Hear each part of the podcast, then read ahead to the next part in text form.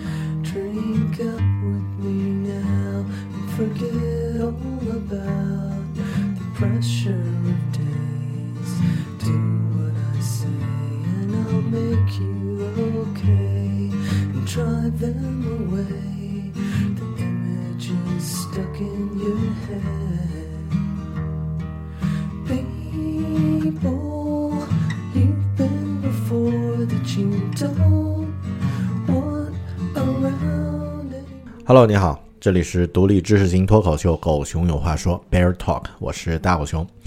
这一期《狗熊有话说》播客呢，不再聚焦于某本具体的读书分享和这个阅读之后的心得体会，而是关于旅行的心得感受与感悟。那么和早期《狗熊有话说》播客的很多节目很像啊，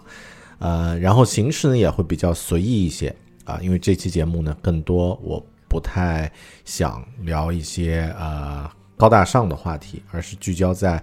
我近期刚刚结束的一趟啊、旅行，那么自己的一些感受和体会和你分享。在上周呢，我和家人去了一趟澳大利亚的悉尼，啊、度了一个为期三天半的一个很短的假期。那么这个假期呢，没有去悉尼之外的地方，其实呢，就只是在这样的一座城市，呃，待了三天多。那么呃，去了很多地标性的地方啊，比如说像悉尼歌剧院啊，悉尼的这个市中心的汤后啊，很多的博物馆、海港大桥等等等等。就是如果你看悉尼相关的电影或者是呃文学作品的话，都会找到这些地方。但背后这座城市到底有什么样的一些故事，或者说在表面的旅行的这样的一些打卡之后，我们还能从旅行中收获一些什么？这期我想和你聊一聊我对于这座城市的一些感受。因为悉尼呢，其实已经是第二次前往。那么第一次我去悉尼的时候，大概是八年前，那个时候自己的呃知识、见解、经验和现在呢是有差别的。那么包括身份也有差别。在那个时候呢，我是一个标准的游客，我是还没有啊、刚刚结婚的这个呃，算是这个呃还没有经历当父亲的这样的一个身份。那么现在呢，我是孩子的父亲，然后呢，呃，已经是在西方国家工作生活了三年多。那么两次的不同的感受呢，其实差别很大。那么我觉得很有意思，可以和大家分享一些啊、旅行攻略之后之外的一些更加不一样的一些感受和体会。那么，首先说一下，我因为这一次来悉尼，去悉尼的话，其实只有三天半，刨去这个前后舟车旅行的时间，那么再加上这个带着小孩儿啊、还有家里的长辈一起前往，其实这个局是有一些时间和地点上的局限。那么，对于城市的理解，信息的来源呢，除了我自己的观察和阅读，啊、不同的材料获取之外呢，还有本地的啊、就是在悉尼见了一几位朋友，见了两位在悉尼独自工作生活的呃播客的听友，另外呢，呃，也见到了在悉尼短期工作的我在奥克兰的老朋友，还加上啊、有两位健谈的出租车司机，那么可以说有不同的这个信息的来源。但还是理解非常的片面。那么，我想从历史、工作机会啊、政治文化，还有啊、就是这些方面呢，和大家聊一聊这样的一些感受吧。那么，先说一下悉尼的历史这一点呢，我觉得我们现在去到某一个城市，或者去到一个新的国家、一个地方旅游呢，太过于去关注那些所谓的网红的景点去打卡，那么去在那儿拍一张照片，然后去在意那个照片拍的是否是漂亮的，是否是可以在朋友圈分享的。那么这么说呢，其实这种价值也没问题，这种价值观也没问题，就是啊、旅行嘛，获得自己想要的就可以了。但我总觉得，如果没有具备对一个地方的了解，或者你没有在去到这个地方之后或者之前啊，就是在去到这个地方这个经经历之后呢，对这个地方多一些更加不一样的见解和认识，多一多一些这样的见解认识呢，这是我们在旅行中最大的一个很大的一个收获。那么可以说，让这个旅行花的那么多钱，能够和自己的这个时间花花的时间和钱呢，能够匹配，能够让你获得和自己日常的生活不一样的一些视野和经验。那么这一点很重要，所以我会比较在意去到一个地方之前做一些功课，或者在去这个地方的同时做一些功课，去找一些跟这个地方有关的历史文化的材料去阅读。那么在旅行的时候呢，也尽可能的去看一看当地的一些东西。那么，呃，我这次去悉尼呢，其实准备的并不是那种特别特别充分啊，因为没有看太多的这种所谓攻略什么的啊。我老婆呢有看一些具体要去哪里啊，这个哪里要去啊。那么我呢是这样的，我每次旅行，以往旅行和现在都会去买或者去借一本这个《孤独星球》，就是《Lonely Planet》的旅游手册。那么虽然说在现在这个网络时代，很多信息你随手 Google 一下就可以查到，但我还是比较喜欢这样的一个系统的，把很多信息集中在一起的这样的一个手册啊。你买呃电子版的也可以，那么它的现在也有很多类似的这种 App 会有。但我比较信任这个《孤独星球》那么多年的一个质量啊，再加上这个《孤独星球》的总部就在澳洲，就在澳大利亚，所以啊、关于澳洲的信息会很详细。那么悉尼呢，专门有一本这个《Lonely Planet》的这个手册是讲悉尼的。呃，我比较喜欢这个手册的其中一点呢，就是在于每一本《Lonely Planet》的旅游手册呢，都会有一个专章节呢，会把这个地方的历史文化和现状呢，用短短几页，呃的这样的一个篇幅呢说清楚。那么以往，比如说我，如果大家看过我在 YouTube 发的这个啊、旅行的一个视频，比如说最早的这个去泰国旅行，泰国素可泰旅行的视频呢，其中我介绍了很多泰国的历史文化，都来自于当时在旅行之前我在呃做功课的时候呢阅读的关于呃呃这个泰国的历史，其实就来自于那本儿啊、泰国的 Lonely Planet 旅行手册。那么这次呢，我也一样的在图书馆借了一本关于悉尼的，而且现在我发现还有一个好处啊，就是当我现在已经能够很自如的去阅读英文的材料的时候呢，我也发现 Lonely Planet 的这个旅行手册那那几页关于当地历史文化的这个文笔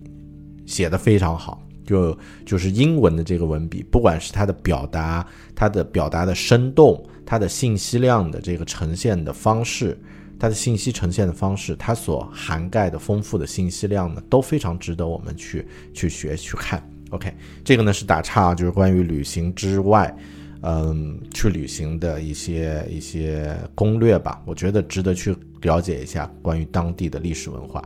那么最有最好的一个方式，就是在你飞坐飞机去到那个地方之前，坐飞机的时候就拿出这个旅游手册来阅读一下。那么几页或者十几页呢？其实你坐飞机的时候是完全可以阅读完的。那么你就获得了对这个地方的一个理解，比较具体，甚至是有的时候啊，可能会比当地人角度更加的深刻的一些理解。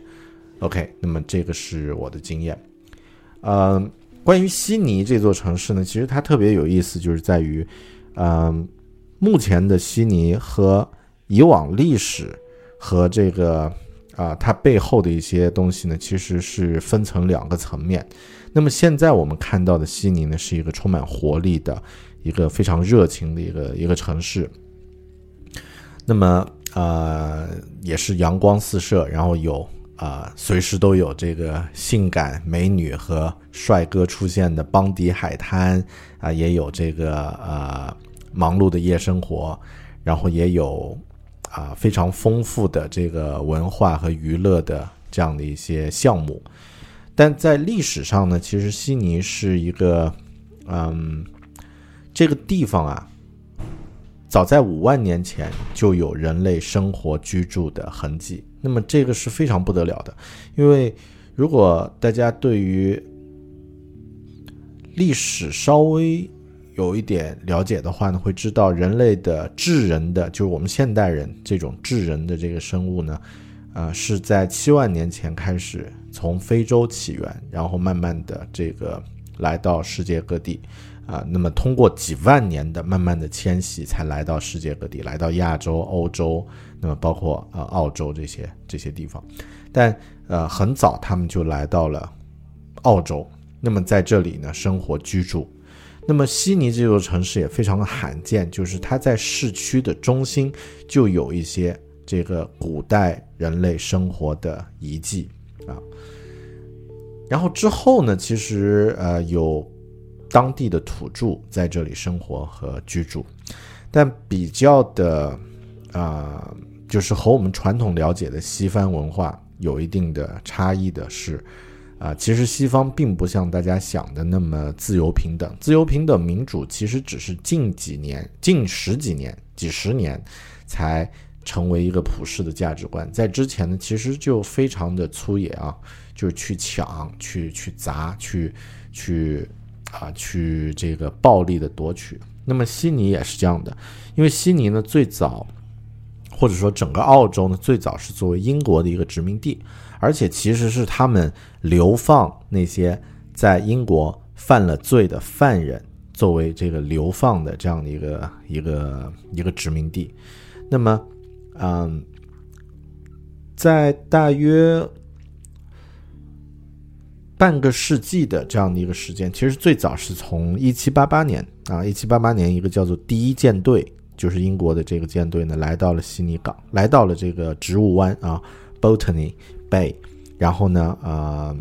就是相当于就宣布这块大陆就归呃英国人所有了。那么其实这块大陆是归土著人所有的，但他们当时不认为土著人是跟自己是同类，就宣称啊这块大陆没有人占领，就是我们的了啊。呃，他们说这个啊，当时的这些土著人呢，都想把这个英国人赶走。那废话嘛，这个英国人是一个侵略者，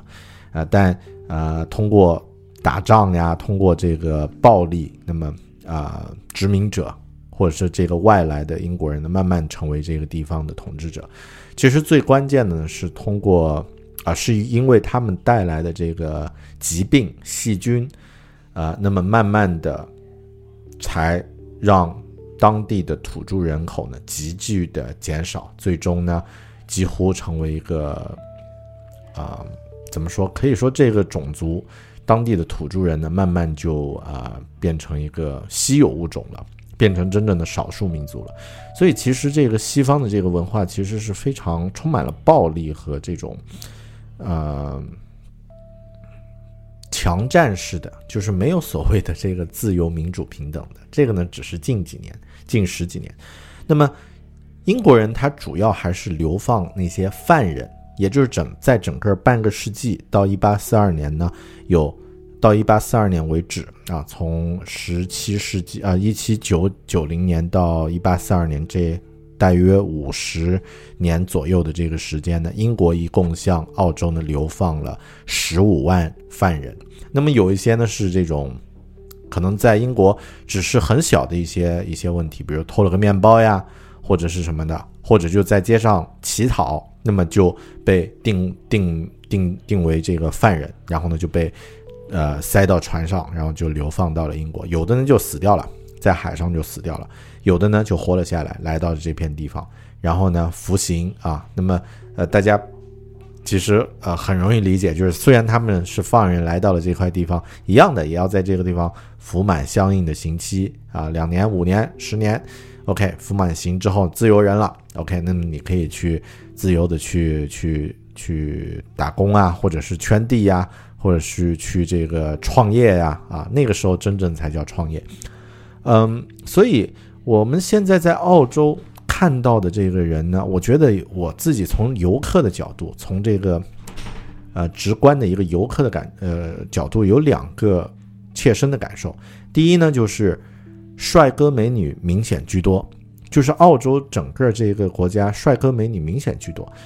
嗯，有的人说是因为他们喜欢户外运动，喜欢这个呃大自然，但坦白来说啊，就是同样是在新西兰。呃，也是大家都喜欢运动，也有大量的这个自然资源，但似乎这个帅哥美女的这个所占比重不像澳大利亚那么多。那么我我觉得可能是因为当时作为犯人的话，他们在这个身体上的这种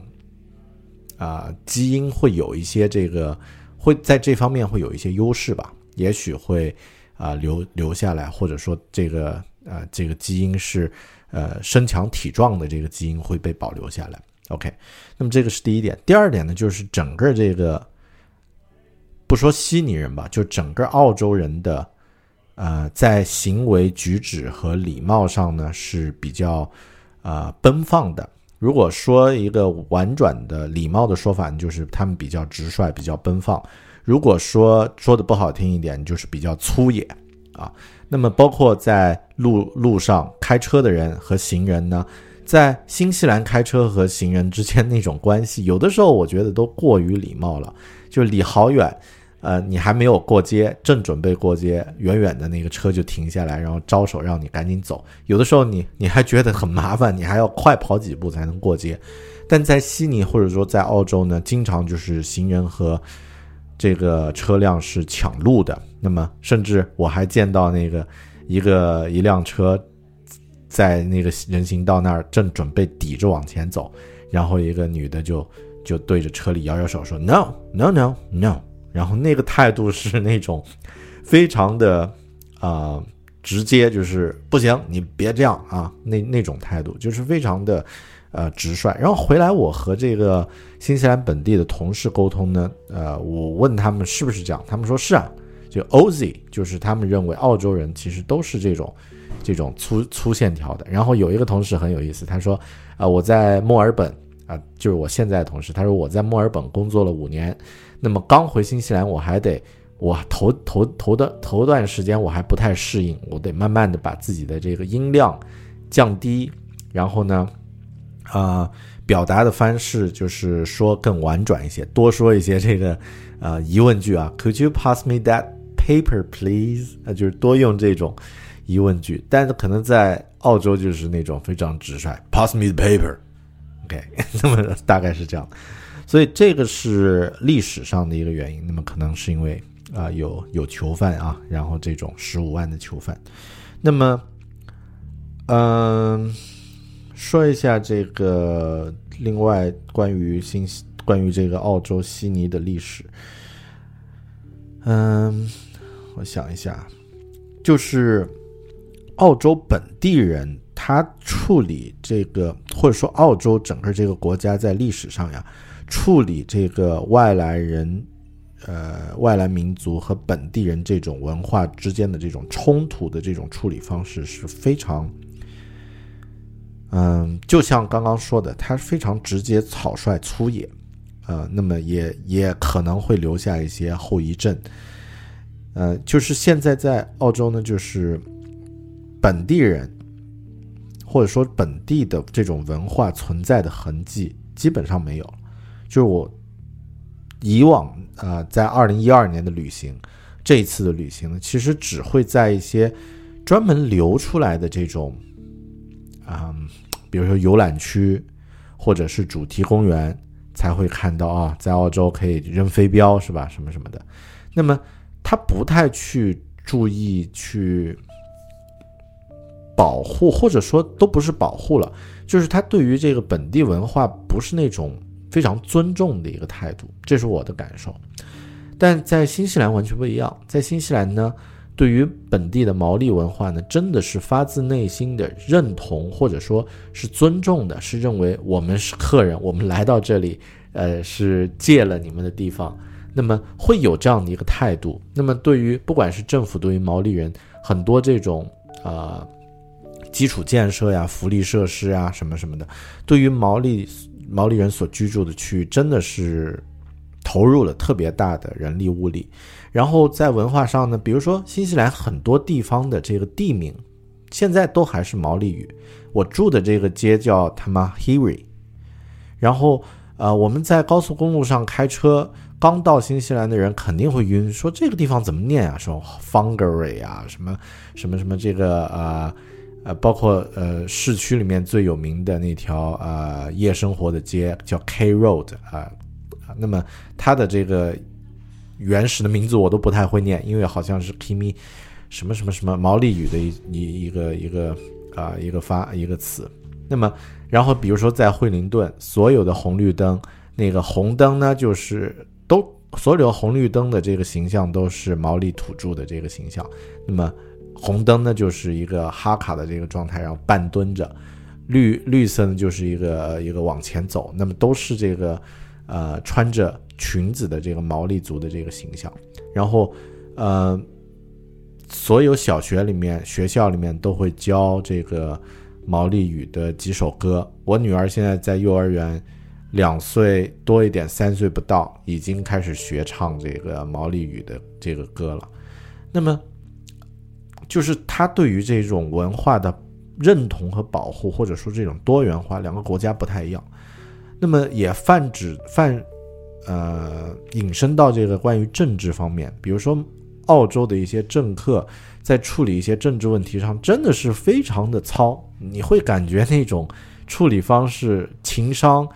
和智商都不是太高那种那种感觉，比如说啊，之前在西方非常有名的一个社交媒体上引爆的一个现象，就是一个叫 Egg Boy，一个男孩子啊，然后一个大概十十多岁吧，十七八岁的一个青年，那么他不太满意这个澳洲政府对于环境保护的一些一些措施，就是想抗议。那么青年嘛，比较热血方刚一点，他的抗议方式呢是拿了一个鸡蛋。然后呢，找呃，在一个那个公众场合，就是大概是那种，就是反正就是总统会出现的，呃，是总理吧，这边的总理会出现的，是总理还是谁？反正我记不记不太清了，因为我不太了解这个 澳洲的这个政治的这些人物啊。就是这样的一个公众的场合，然后他就冲上去拿着一个鸡蛋，啪，呃，在那个人不注意的时候呢，把那个鸡蛋拍在那个人脑门上，脑门上，OK。那么以往，比如说在美国也有啊，美国比如加呃加利福尼亚的州长施瓦辛格曾经也被人在衬衣上，呃泼了水，还是泼了这个泼了鸡蛋。他舒瓦辛格当时怎么处理呢？看都没有看那个泼的人，就是继续微笑的和其他人打了招呼，然后呃很帅气的就把他的外套脱掉了啊，脱掉了以后呢也有肌肉嘛，那个让马上那个。保安还是旁边的这个工作人员就递上一件新的外套，然后他就穿起来。那个处理就是非常的圆润，都没有看那个示威者。然后那个当然保安会把那个还是保镖吧，会把那个示威者这个马上的这个压起来啊，或者是这个赶走啊，对吧？那么但就是从媒体到当当场的这个群众都没有把这个事情放大。但那个澳洲的这个人怎么怎么弄呢？他。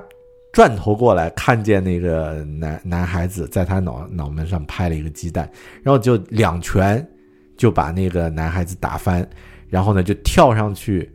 按住那个，就是那个那个男孩子就摔倒在地上，他要跳上去，呃，就是把那个呃五花大绑把那个人完全控制住啊啊，反手手背在背后，然后拿。膝盖抵住对方的脖子，然后另外的那些保镖和那个其他的这个随从呢也跳上去，就五六个大汉把一个小男孩打倒在地上，还按翻在地上。然后这件事儿在西方媒体引起了这个轩然大波，就是说这个这种处理问题，这种这种粗野的这个处理方式，那么呃那个男孩也因此呢就是成名啊，但是他也有很多人捐钱说这个太勇敢了，然后被被打翻，然后很多人就说哇，你这个政客三四十岁一个成年人，就是呃一个少年在你头上磕了一个鸡蛋，你两拳把少年。这个打翻在地，这是什么样的一个成年人？连一个普通的老百姓处理问题可能都不会这么暴力。那么你作为一个一个地方的一个领导者，这种处理水平可想而知，就是非常的水平非常低。相比而言，比如说新西兰的总理 Jacinda，那么在处理基督城的这个。呃，恐怖袭击的危机的时候，那个作为女性处理那种圆润啊，虽然当然有人说她可能是作秀，呃，她是作秀什么的，但是就是这种处理是真的把两边都拿平，然后清呃这个清真寺的穆斯林们和这个西方国家的人都觉得哇，处理的太好了。OK，那么 呃也有一个非常有意思的反馈，就是我这次在悉尼旅行的时候坐出租车。一位出租车当地的一个一个非常健谈的出租车司机，他有六个女儿，六个女儿，两个儿子，就是说这个男孩子智商是低的啊，就是女孩子是更高级的动物，女人是更高级的动物。我们让呃这个世界让女人去管就行了，男人就做点这个，就是打打球啊，看看球呀，就是奉献点这个娱乐呀、体育啊这方面的这个东西就行了，或者去搞搞建设，在还需要这个体力劳动的时候。那么，呃，智商又低又蠢又笨啊！他形容自己的儿子也是这样说，都是又蠢又笨的。那两个那六个女儿就就是就是都是一个更高级的物种。OK，好的，打岔打多了啊。那么这是关于历史和这个本地的一些，嗯，可以说是它的这个背景吧。那么，所以我们看有的时候这个西方国家也不要太。嗯，我觉得不要太往左，或者也不要太往右。以前我们可可能是盲目崇拜，会觉得哇，西方国家什么都好，什么都怎么怎么样。那么不见得。就像刚刚说的，澳洲对于这个本地文化这种冲突，他们的处理呢，那么直到一九六几年，澳洲的这个土著人才有投票权。那么。但女性的投票权是在一九一几一九一零几年啊就有了，就是说整整晚了六十多年。那么可想而知，其实他们也在，就是之前也不怎么样。呃，但这几年国内的一个思潮或者是一个趋势呢，是反过来就会又过度膨胀，觉得啊我们中国特别好，国外这些处理都是哇，国外都是什么什么什么。那么又会过度膨胀，我觉得都不要有。可能作为一个比较中立，就凡是有它好的一面，但也有它还需要去提高和完善的一面。OK，那么也说一下，就是刚刚我说过旅行的这种这种收获呢，这种准备呢，除了 LP 孤独星球之外呢。比较简单，还有就是你在旅行之前呢，查一查这个维基百科，关于这座城市和这个国家，或者是你要去的这个景点的一个介绍，其实会很有用，或者是其他的一些旅游手册也可以。OK，然后咱们说一下，嗯，说一下文化吧。文化这个话题呢，当然很大，我就想说两个东西啊，就是这一次去，呃，悉尼的话呢，我首先先去了几个书店，去 所谓打卡，就是去看一看这个书店，然后呢，去呃感受一下这个书店的文化。那么悉尼的书店规模和这个呃它的它的氛围呢，的确很不错。那么。可能跟这座城市的这个人口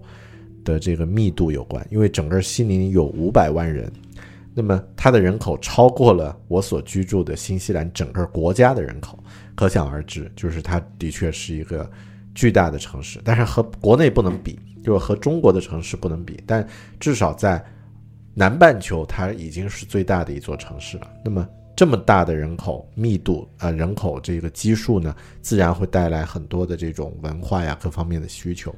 那么其次呢，是它的艺术馆、美术、艺术美术这个这种氛围，呃，非常的棒。那么首先是比如说悉尼的歌剧院，除了我们作为网红去打卡去拍照之外呢，它其实每天都有，呃，一些演出表演会在那里面举行，而且澳洲的这个演出或者说澳洲的这种文艺的这个创作者呢，很多他可能就会慢慢，他可能就是西方世界的一个非常主流的一支啊，比如说澳洲的一些艺人，像我们知道那个金刚狼，对吧？呃，Hugh Jackman，那么已经是好莱坞一线演员了。那么还有一些音乐方面，澳洲也做得很棒，但相比呢，新西兰就非常的小小众，非常的这个非主流，那么存在感也很低。那么另外呢是，呃，比如说这座城市作为城市的这种夜生活，或者说这种生活的节奏，也可以明显感受得出来。就是呃，新西兰，哪怕是在奥克兰这样的一线，新西兰一线城市啊。晚上八点钟，你到日常的这个街头呢，基本上人就很少了。哪怕是在这个 city，在市区，其实夜夜里面人已经很不多了，然后店基本都关门了。但是在这个，但是在这个悉尼不一样，晚上十点多、九点多、十点多、十一点多，依然是人声鼎沸。有人还有街头艺人在在街头表演，所以它这个氛围完全的，呃不一样。那么，嗯、我刚刚也讲过，这个澳洲的人可能比较比较冲床一点，我觉得有点类似国内的什么呢？有点类似国内的武汉啊、可能这个人会更加的啊、因为它是一个，就是悉尼是一个商业城市。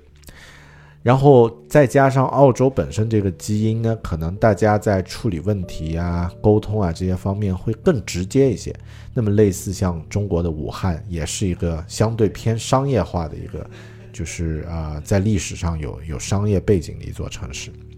然后呢，悉尼有很多很棒的这个美术馆、艺术馆，呃，酒吧、画廊啊等等啊。那么当然咖啡也很好喝。那么，比如说这一次我们去了一个叫新南威尔士美术馆，就呃 New South Wales Wales 啊、Museum 或 Art Gallery 啊，不太确定它是 Museum 还是 Art Gallery，好像是这个叫美术馆。然后里面呢有非常多的展览，然后也有很多现场的活动，有音乐家在表演。然后非常意外的，我还看到了来自云南的。一位艺术家叫做张小刚，他的作品呢被这座美术馆收藏，而且放放在一个很重要的一个位置啊，很棒。那么包括像呃旅游景点邦迪海滩呢，这次我们去的时候呢，也有一个海滩的雕塑展啊，也很棒。嗯，规模也很大，就是和奥克兰和新西兰的不太一样。新西兰的展览和这个活动往往名字很大，但是其实规模很小的。相反呢，像一些这种嘉年华式的这种娱乐聚会的活动，特别夏天的呢，奥奥克兰的这个活动还很多，还还比较呃规模还比较大。但像文化方面的似乎没有那么大。OK。嗯，聊完了这个文化，呃，我想聊聊工作吧，因为很多朋友可能会关心说，呃，我想去澳洲读书，然后工作，然后呢，在这里工作，工作机会多不多呀？因为我经常会收到一些朋友，比如说来问我新西兰的工作机会怎么样，嗯，因为大家可能对于一些基础的信息不太了解，那么我这次去到。悉尼呢，也见到了前后见了四位，呃，两位这个狗熊有话说的听友，在当地学习和工作啊，生活在悉尼。然后另外两位呢是啊、接到了这个 contract，就是在在悉尼做电影的呃这个一对夫妇啊，我的好朋友。那么他们是呃从奥克兰去悉尼，然后半年做完活儿以后呢，再返回返回奥克兰。那么从他们的一些感受和经验中呢，我学习到一些东西，比如说，首先呢是这个作为南半球最主要的一座商业城市，悉尼的工作机会是最多的，选择也很多。那么有点类似中国的北上广。那么相比起来呢，像澳洲的其他城市，比如说墨尔本、阿德莱德啊，然后这个啊布里斯班这些城市的工作机会呢就会少一些。那么对于像国内常见的这个职业，比如说程序员、互联网行业啊、这个市场运营啊、包括我这种设计。呃，应该是在悉尼找工作或者是这个求职，呃，选择机会会多一些。但这个选择机会多不意味着难度小啊，这个这个是两个概念。那么，嗯、具体难度我稍后再说。那么另外呢，就是商业发达呢，也意味着它的专业度会比较高。在比如说悉尼最主要的这个一条算是金融街吧，啊，就是叫做 Market Street。那么这条街呢，有很多很大的这个商业咨询公司，或者是这个呃金融公司。那么这个街上的人的男女的穿着都非常的职业啊，男的肯定是这个衬衫呀、领带呀，有的时候这个呃外套呀，就是打扮都非常的呃职业。那么女性呢也是一样的，然后我就可以看到这个女性的着着装也特别的精致，然后特别的类似咱们中国北上广。怎么说呢？就是，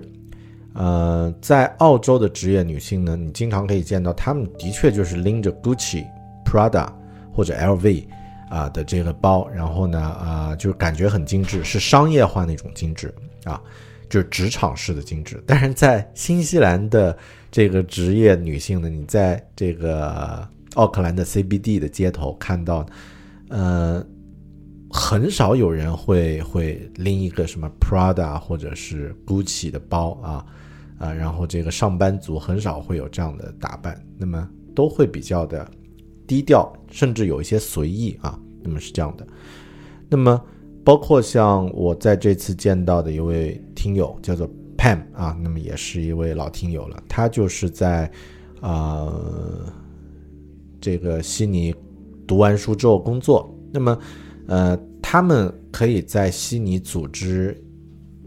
悉尼本地的华人交互设计师的这种聚会 meet up。那么我在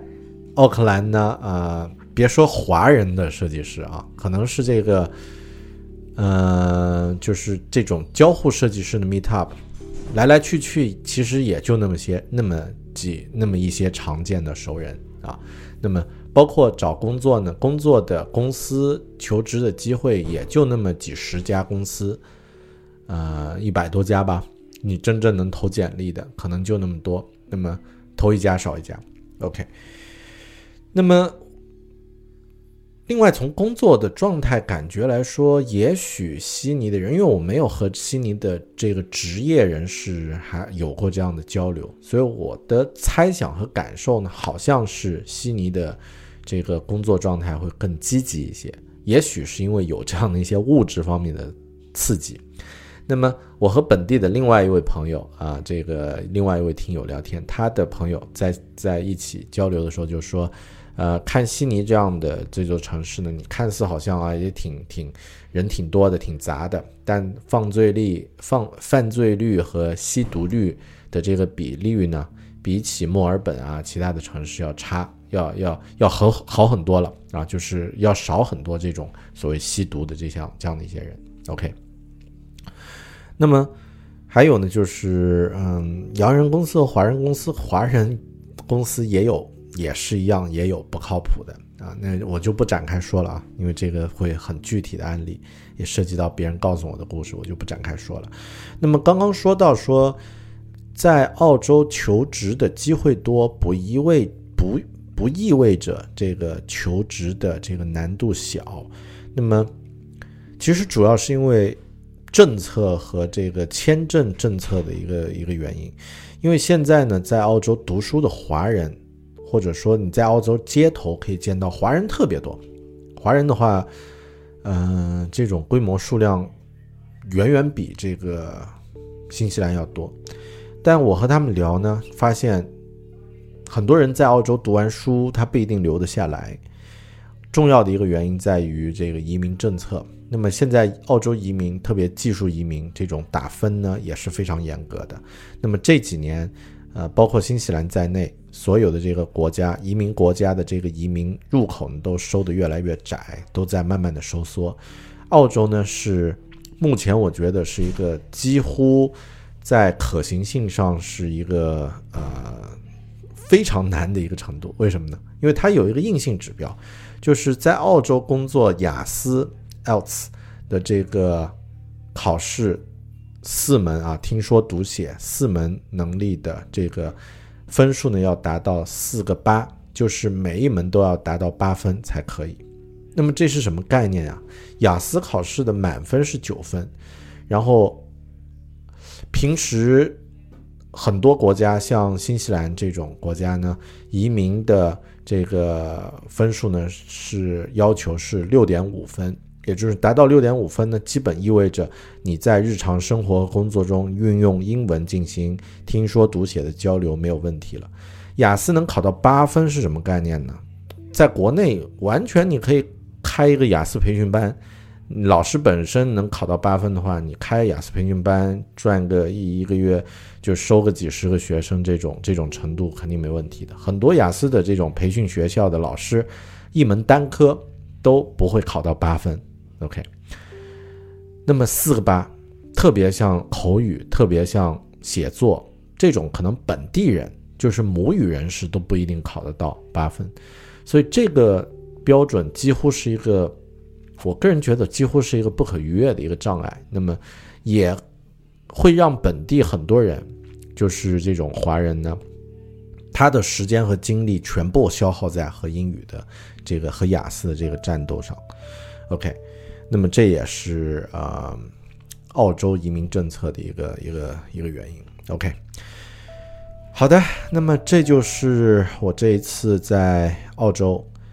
悉尼旅行的一些感受和分享。那么具体游玩呢，其实和其他游客差不多啊。市区比如说海德公园、植物园、呃歌剧院、海港大桥啊、艺术馆。然后各种吃的，对吧？汤后这个市政厅啊，这些这些就不说了。我觉得你从其他任何一本旅游攻略或者是旅行的这个 vlog，其他的一些媒体上都可以获得的信息。我这里更多分享的呢，是作为一个居住在同样的南半球的另外一个国家的类似的城市奥克兰的大狗熊，去到澳洲的悉尼，那么事隔多年之后，以一个在西方国家工作的身份去到这个国家，感受和体会和我看到的东西是有什么样的区别？那么这次旅行其实也让我学到了一些东西啊，就是如何能够让我们具备不同的这种视野和不同的这个视角。因为现在我在西方国家生活，我就慢慢发现，我们的世界观和这种价值观呢，如果能够放得开一点。不受一个地区，甚至不受一个国家局限的话，那么对于我们整个人对于这个世界的认知、看法和感受呢，其实是绝对是有百益而无一害的。可以说，它对于我们最终的成长呢，是一个非常有价值的一种啊一种一种格局。那么很多时候我们会受制于。去的地方受制于呃自己的这个认知，受制于自己的一些能力，比如说很具体的语言能力、理解能力啊，那么这样的一些限制会把我们局限。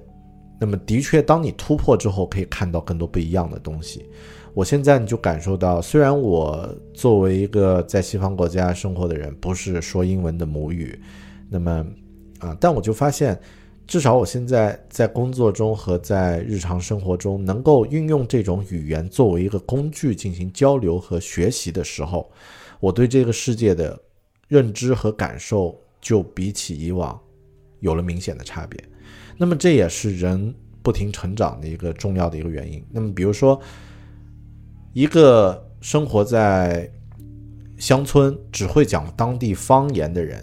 和一个在不同的大城市打过工，然后会讲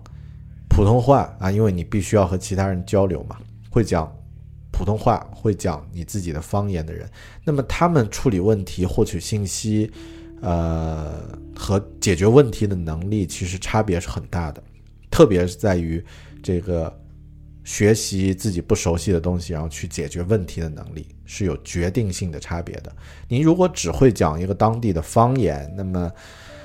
呃，碰到问题的时候，肯定只会问问当地的老人，对吧？那么他们对世界的认知是是很局限，哪怕你问一万个当地的老人，给你的解决问题的答案也就那么几种。但如果你在北京、上海打过工，会讲普通话，哪怕教育程度同样的啊，也是这个就普通的打这种呃街头零工，但可能碰到问题的时候，你会问你的老乡啊，你会问。这座城市居住的当地的人，甚至你再聪明一点，可能会用智能手机去查一查相应的信息。你处理问题的信息来源、解决问题的方法就多了很多了。那么，如果你能讲另外的语言，你能和其他国家的人交流的话，这个能力的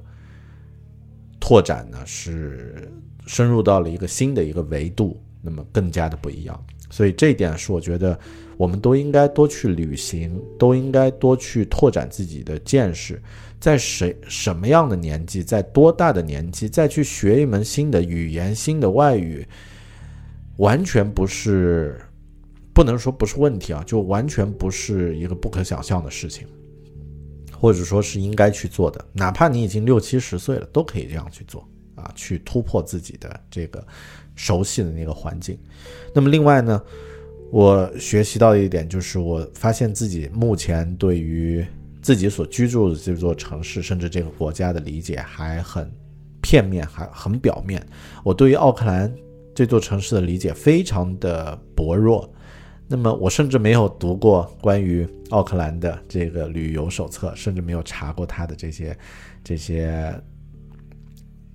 信息。然后和本地人和当地人的这个交流呢，也只停于一些工作方面的一些层面。所以在之后呢，我对自己的要求是能够更多的去了解自己所生活、工作、居住的这座城市。当对这个城市的理解更多之后，可能我对于其他的城市、其他的文化呢，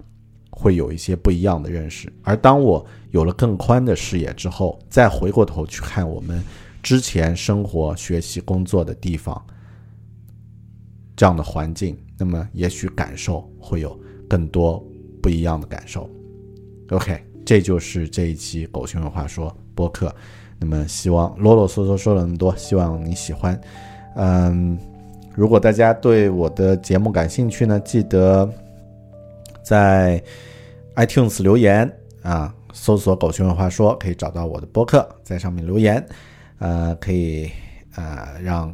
更多的人看到你对这个播客的感受。那么也欢迎在社交媒体上推荐啊，和你的朋友推荐。那么感兴趣呢，也可以订阅我的 YouTube 频道啊，叫 Bear Talk。那么呃更新的不会太快，也比较制作比较草根，但类似播客吧，也会分享一些自己的生活和工作的感受体会。另外呢，呃，如果你在国内呢，啊，或者说喜欢用国内的呃这个社交媒体的话，记得关注我的微博“狗熊大狗熊爱大狗熊”啊，然后呢，关注我的微信公众号，就搜索“狗熊有话说”就可以找得到了。啊，如果在国外的朋友呢，啊，YouTube 或者直接呃给我发邮件也可以啊，啊，bear at bear talking 点 com，这就是一些。啊，分享，好的，那么感谢你的收听，我们下期再见了，拜拜。本期节目由高效阅读课程赞助播出。阅读没有用了，这是这个时代关于阅读的一个最大谎言。恰恰相反，在信息时代呢，阅读书籍的能力正变得前所未有的重要。那些领先的成功者们，不论是西方的杰弗里·贝索斯、马克·扎克伯格、埃伦·马斯克、沃伦·巴菲特、比尔·盖茨，还是国内的马云、王石等等行业领袖们。都是通过大量阅读书籍来获取有效知识和信息的学习者。在这个时代，leaders are readers，领导者都是阅读者。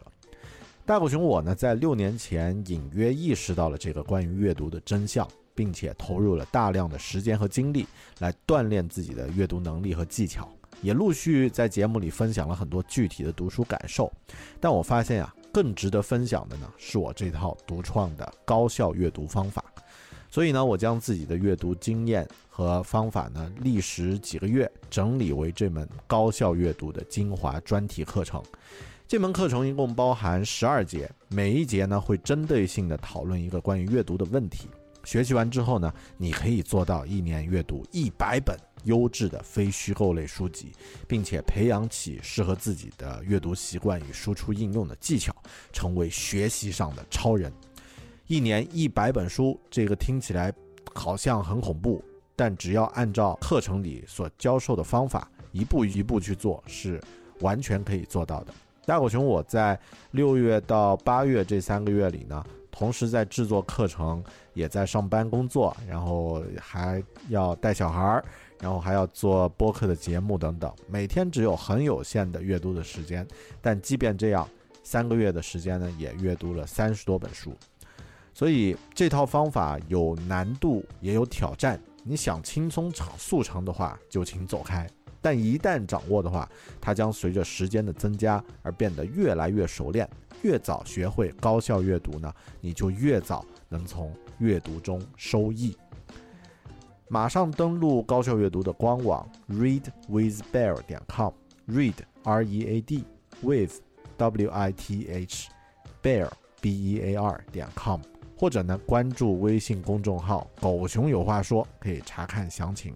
每章课程的第一节呢，都可以免费的观看。狗熊有话说的听友都有五元的优惠券赠送，在“狗熊有话说”这个公众号啊，这个公众号里面呢，回复“高效阅读”就可以领取优惠券。高效阅读，想学习、想提升、想成长的你，值得来加入。